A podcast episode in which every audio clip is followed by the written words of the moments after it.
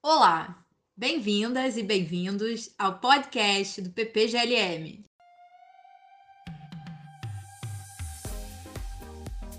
Damos início a mais um episódio. Hoje, no podcast do PPGLM, vamos conversar com Mariana Falqueiro sobre a teoria do grounding e fundamentação ética. A Mariana é doutora em filosofia pelo programa de pós-graduação Lógica e Metafísica da UFRJ, em que desenvolveu pesquisa sobre metaética e filosofia analítica. A Mariana é também professora de filosofia da rede pública do Distrito Federal. A entrevista de hoje será feita por mim, Daniele Pacheco, Camila Halber e Renata Augusto. Para começar, Mariana, obrigada por aceitar o nosso convite. Fala pra gente, em linhas gerais, em que consiste a teoria do grounding em filosofia? É, olá, é, eu quero agradecer o convite de participar desse podcast e é, vamos lá, a resposta da, dessa questão. Bom, é, algo que é sabido e que é interessante destacarmos que há na filosofia a possibilidade de uma investigação de determinadas questões ou fatos que ultrapassam as diligências tradicionais. Estamos tentando explicar desde as questões mais simples até as mais complexas, procurando maneiras plausíveis do entendimento da realidade. Queremos saber como sermos felizes e como se deu o surgimento do universo.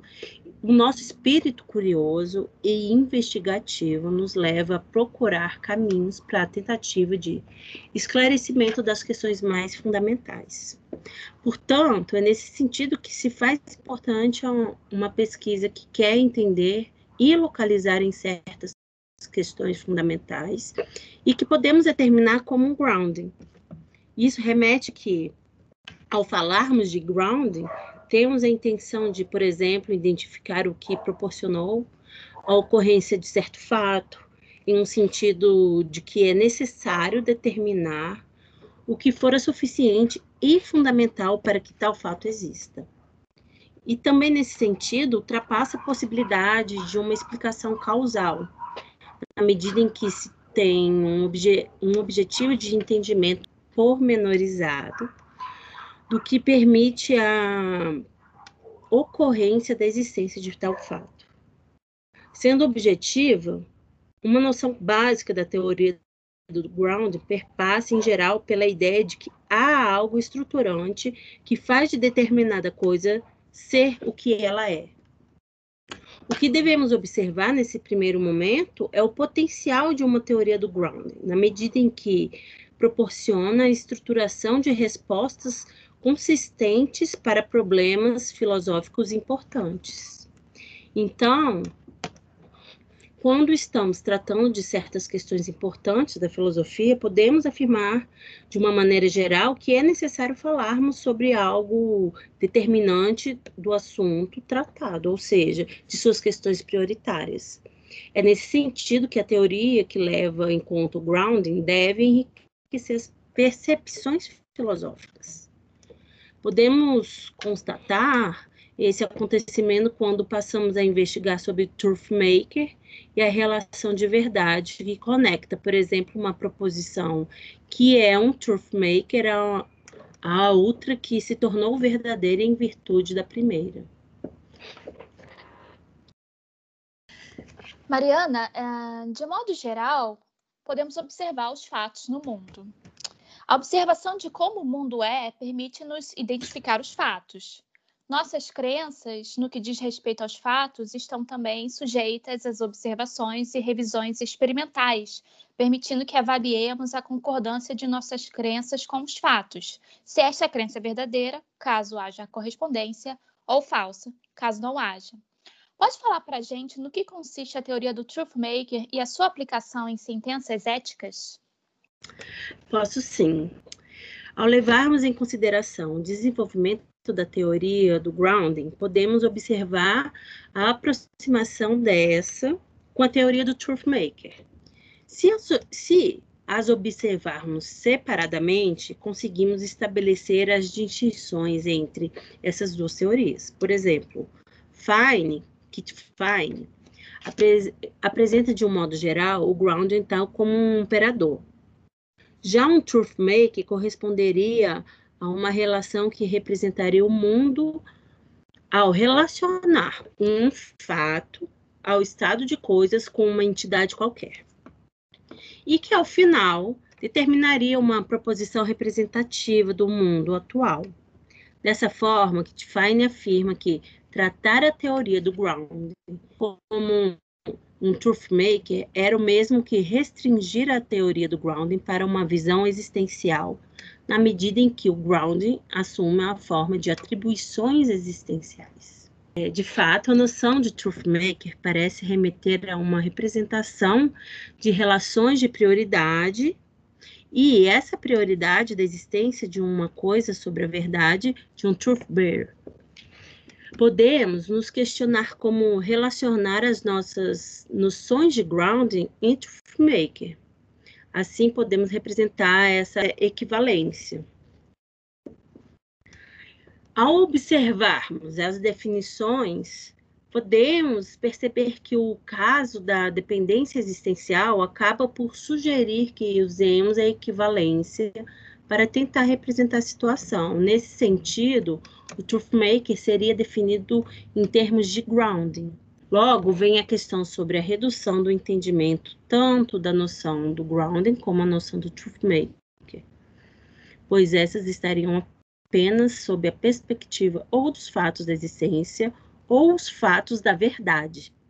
Contudo, esse viés poderá lançar luz nessa investigação, na medida em que levaremos adiante a noção de grounding como algo que possa autenticar ou verificar a possibilidade de, por exemplo, proposições da ética, justamente porque os fatos morais fariam parte do mundo atual e dessa maneira também poderiam ser verificados por meio dos valores de verdade. Assim, os impasses que poderiam surgir pela alegação de um certo empobrecimento de alguma dessas teorias não seria relevante, pois temos outros objetivos a serem alcançados, como edificar uma percepção comum no âmbito da ética, de que podemos encontrar em algum momento, tal como que se faça tão substancial, que possa ser denominado como grounding. Portanto, diremos que, de um modo geral, as noções de grounding truthmaker se aproximam ao tratarem de questões da ética. É muito bom ter mais uma pesquisadora brasileira investigando grounding e mais a sua aplicação na ética. Mariana, uma vez que podemos aferir valores de verdade dos vícios morais, a determinação de um fato moral naturalmente suscita a necessidade de investigação de como estão fundadas determinadas questões de ética. A partir disso, em quais termos podemos considerar o uso do grounding como eficiente em questões éticas? Bom, Obrigada, Renata. Então, é, é, nós precisamos ter em vista alguns caminhos possíveis. Primeiramente, temos um, o caminho como colocado na questão que admite a existência de fatos morais. E isso significa que temos a possibilidade de fazermos valoração das afirmações e ou proposições da ética. Assim, a noção da existência torna-se imprescindível já que foi observado que certas situações da ética não têm como relativizar os acontecimentos, nos dando a possibilidade de aferir se tal fato é um bem ou um mal, por exemplo. Nesse sentido, podemos estabelecer uma noção de ground em termos de truth maker. Vimos que ao estabelecermos a conexão de ground com truth maker, algumas noções da teoria do ground poderiam ser afetadas, talvez de modo negativo, já que poderia empobrecer as noções básicas de ground. Ao mesmo tempo, essa aproximação entre as duas noções apresenta vantagem, a possibilidade de construção de uma investigação que alcance os objetivos colocados aqui, principalmente aquele de estabelecer um ground da ética. Portanto, algo que poderia ser visto como negativo para essa investigação é, apresenta, apresenta uma visão de ground em termos de existência e necessidade, veio enriquecer a possibilidade é, desse trabalho. Uma segunda possibilidade de observarmos a estrutura da fundamentação da ética concentra-se na circunstância de as questões da ética serem entendidas sob a perspectiva naturalista, já que os fatos morais estariam embasados em fatos naturais. Esse caminho deixaria de lado o entendimento de Ground como truth maker.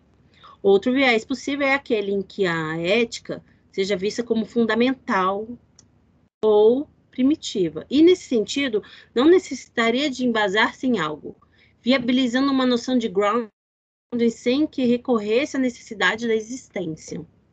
Contudo, analisemos a primeira possibilidade, em que o grounding possa ser entendido como um truth maker. De um modo geral, um truth maker é uma entidade que faz com que uma proposição seja verdadeira.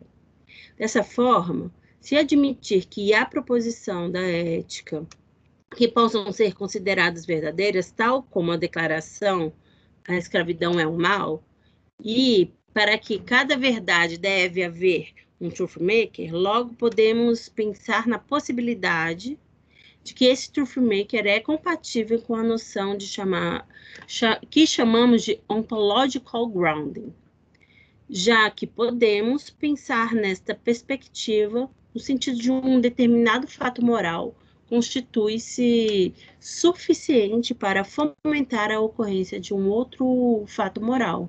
Ou seja, por exemplo, o fato moral A determina o fato moral B.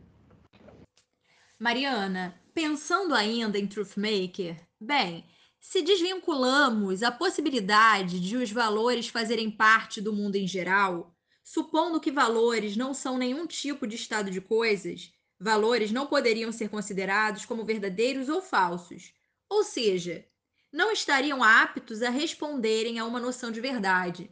Se considerarmos valor nesses termos, isso talvez impossibilitasse a aplicação do Truthmaker.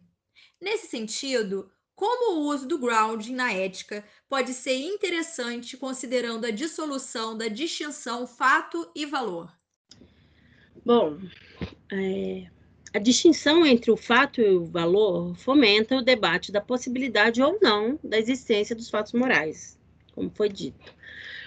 Para aqueles que defendem a distinção entre fato e valor, o valor não poderá constituir a nenhum estado de coisas. Nesse sentido, na medida em que podemos definir que um fato corresponde a um estado de coisas efetivo, o valor estaria restrito à crença do sujeito. Para muitos teóricos, a eliminação dos valores ainda é a melhor forma de resolução dos desacordos presentes na ética.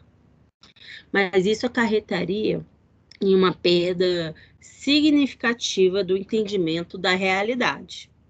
Nesse viés, se desvinculamos a possibilidade dos valores fazerem parte do mundo em geral, à medida que eles não são nenhum tipo de estado de coisas, tais valores não poderão em nenhum tempo fazer-se verdadeiro ou falso, ou seja, não estarão aptos aos valores de verdade. Então, para estruturar uma teoria em que temos em vista a existência de fatos morais, há que se ter a possibilidade de fazer asserções objetivas dos valores. Logo, a discussão da existência ou não de fatos morais perpassa pela possibilidade, de algum modo, de, de identificarmos a realidade dos valores morais. De uma forma ou de outra, tal questão volta-se para o embate entre as perspectivas objetivas e subjetivas da realidade moral. Afinal, temos ou não temos a possibilidade de identificarmos uma estrutura fundamental tal qual de um ground para as proposições da ética, em que fatos morais estejam presentes na realidade? Ou, ainda, se há possibilidade de fundamentarmos a ética objetivamente sem que precisemos nos vincular à ideia de existência de fatos morais? Respondo sua pergunta é, por meio de uma segunda possibilidade de observarmos a estrutura da fundamentação da ética, que concentre-se nas circunstâncias de as questões da ética serem entendidas sob perspectiva naturalista, já que os fatos morais estariam baseados em fatos naturais. Esse caminho deixaria de lado o entendimento de ground como truth maker. Outro viés possível é aquele em que a ética seja vista como fundamental ou primitiva, e nesse sentido não necessitaria de embasar-se em algo, viabilizando uma noção de grounding, sem que recorresse à necessidade da existência. Uma característica muito importante da ética são os desacordos morais, que também fazem parte da diversidade social da qual pertencemos. Um dos principais argumentos contra a existência de verdades em ética é a presença de desacordos, de modo que um objetor poderia argumentar que desacordos morais implicam em uma disputa mais contundente e difícil de resolução do que aqueles não morais. O que você considera como um contra-argumento pertinente a esse tipo de objeção? Essa é uma questão crucial para a investigação da ética. É, as objeções contra uma possível fundamentação da ética em termos de fatos morais estão, em sua maioria, pautadas pela noção nihilista da moral. Assim, à primeira vista, um impasse para estabelecer uma fundamentação da ética ou seja, uma possibilidade de aferir objetivamente proposições éticas, vem se sustentando em objeções subjetivistas da moral. Necessariamente, quando estamos a tratar das questões da ética, elas envolvem certas particularidades dos agentes. Se levarmos em conta uma perspectiva comunitária, no sentido não apenas do agrupamento dos agentes, mas também como formas efetivas de se organizarem, social e politicamente, a tentativa de estabelecer um fundamento universal acabam por desafiar perspectivas multiculturalistas. Afinal, podemos identificar algo dentro da perspectiva moral que possa ser considerado objetivamente para todas as culturas? Nessa perspectiva, alguém que defenda a subjetividade da moral, de um modo geral, como única maneira de entendimento da ética, dirá que a opção de estabelecer uma verdade única para as múltiplas formas de culturas não é viável. E, de um modo geral, o subjetivismo ético acaba por nos encaminhar para um ceticismo moral. Podemos, no entanto, observar dois posicionamentos diante da objeção de uma objetividade moral. Sendo que o primeiro posicionamento diz respeito ao niilismo moral, no qual defende que de nenhuma maneira poderíamos identificar a verdade na ética. Nesse sentido, a realidade em nenhuma medida poderá ser compreendida sob os aspectos morais, na medida em que não há nada na moral compondo o mundo. Nesse âmbito, a moral seria para os nihilistas apenas a reverberação dos nossos sentimentos e desejos. Já os relativistas morais defendem um modo mais ameno de compreensão da moral. Isso porque o relativismo moral determina que há certas regras morais na realidade que podem ser corretas, que proporcionam a identificação de reivindicações morais verdadeiras ou falsas. Contudo, diferentemente de, diferentemente de um objetivismo moral, os relativistas afirmam que não existem princípios morais universais, na medida em que a moralidade se dá por meio de elaborações humanas, como regras morais, leis, costumes, etc. Assim, ainda sob esse aspecto, podemos identificar dois tipos de relativismo moral. O primeiro corresponde ao relativismo cultural, em que se tem como paradigma a perspectiva de que cada cultura ou sociedade que apresenta reivindicações morais distintas umas às outras e que, de um modo geral, são estabelecidas por meio de acordos. O segundo tipo de relativismo pode ser denominado de subjetivismo ético, ou então relativismo individual. Nessa perspectiva, há uma convicção pessoal que embasaria toda a moralidade, ou seja, os valores morais, em última análise, estariam sujeitos ao entendimento do agente moral. Portanto, um cético, do ponto de vista da moral, acaba por deixar as questões da ética sob o domínio do sujeito. Ou seja, as determinações morais são regidas principalmente por prescrições motivadas pelos interesses individuais de cada agente moral. E o que teríamos seriam acordos para que pudéssemos estabelecer uma certa tranquilidade social. Além do mais, temos como contrapartida a possibilidade de fundamentar a ética por meio de uma perspectiva da teoria naturalista, em que os fatos normativos estariam dispostos, como disse antes, por meio de fatos naturais. Logo, podemos observar a noção de ground no âmbito da moral. Além dessa, se admitirmos que o conceito de grounding seja primitivo, então podemos estruturar uma visão de grounding para a ética em termos essencialmente fundamentais.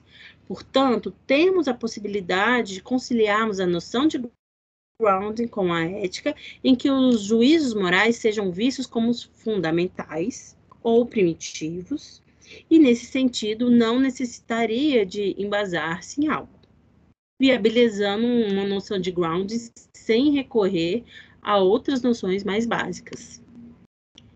Como determinar que certo juízo constitui-se um ground?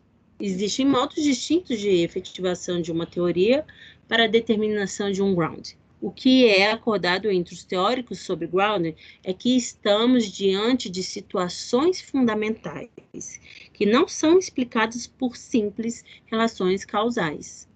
Schaffer, por exemplo, afirma que, no que diz respeito às in intuições sobre ground, nos perguntar sobre a possibilidade da existência de determinada coisa e, a partir daí, caso consigamos afirmar a existência dessa coisa, devemos nos questionar sobre como tal coisa existe e para que consigamos executar essa tarefa, é necessário que investiguemos sobre o que é fundamental, e como as entidades que compõem tais coisas proporcionaram a determinação do ground, e este, ao mesmo tempo, permitir que identifiquemos tal coisa, assim como ela é.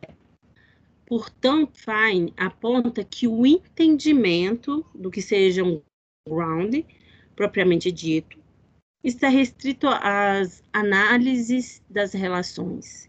Entre outras coisas, já que o conceito de ground não pode ser explicitado, na medida em que sua característica básica é ser de natureza primitiva.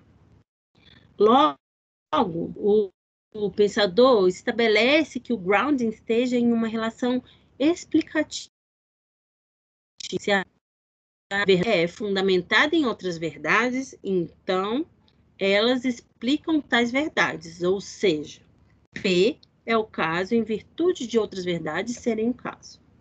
O que é fundamental nessa perspectiva é que a relação explicativa de um grounding apresenta um caráter metafísico, existindo de modo independente da percepção e intenções do agente. Dessa forma, ao considerarmos as ponderações do, do Kitfeinen como guia para a análise da problemática, envolta na possibilidade da fundamentação da ética, podemos afirmar que há mais uma maneira de efetiv efetivação da hipótese que aqui se apresenta. Assim, se admitirmos que o conceito de ground expressa uma relação da natureza metafísica em que constitui-se de modo independente da percepção e intenções dos agentes, e ainda determinadas questões da ética podem ser entendidas como ground, ora, visto que as intuições que temos diante dos desafios da ética pressupõem que, por conseguinte, nessa perspectiva, deixaríamos de lado as interposições nihilistas da moral. Portanto, podemos afirmar que há grounding no âmbito da ética. Diana, para finalizar a nossa entrevista, diz um pouco mais para a gente como uma perspectiva naturalista em ética pode corroborar a teoria do grounding como uma alternativa para a fundamentação ética? É, vamos lá. A busca pelo entendimento do que seja ética, como um conhecimento propriamente dito, culmina em questionamentos que, em último caso, busca responder à problemática da real possibilidade do conhecimento moral. Ou seja, é o desenvolvimento da perspectiva epistemológica da ética na medida em que se em que decide estabelecer como se dá o conhecimento ético. Assim teriam os fatos e esses fatos morais cons, consistiriam como parte dos fatos do mundo, ou seja, seriam também fatos naturais. Assim, na medida em que os fatos naturais podem ser observados e conhecidos, os fatos morais estariam aptos à designação da verdade e da falsidade, e, por fim, garantiriam um conhecimento moral. Das tentativas de refutação dessa perspectiva, um naturalista moral diria de modo geral, como tais fatos pertencem ao mundo natural, podemos conhecê-los por meio da experiência. No entanto, podemos distinguir dois tipos de naturalismo moral. O primeiro determina que as propriedades dos fatos morais possam ser identificadas juntamente às propriedades de fatos não naturais, por meio de combinação de termos não morais, presentes nas ciências naturais e sociais.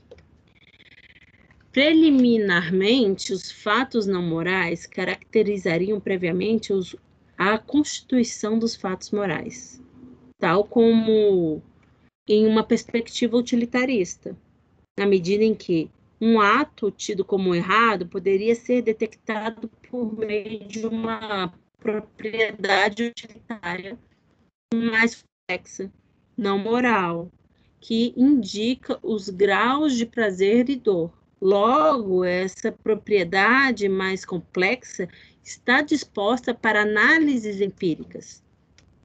E, como consequência, o moral relacionado a tais determinações também poderia ser analisado empiricamente.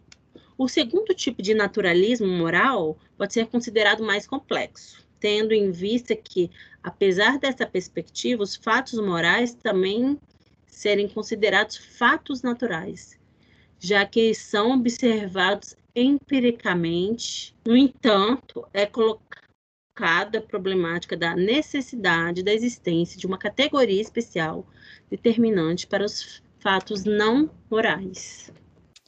Agradecemos a Mariana Falqueiro pela ótima entrevista e também agradecemos a você que nos ouviu pela sua audiência.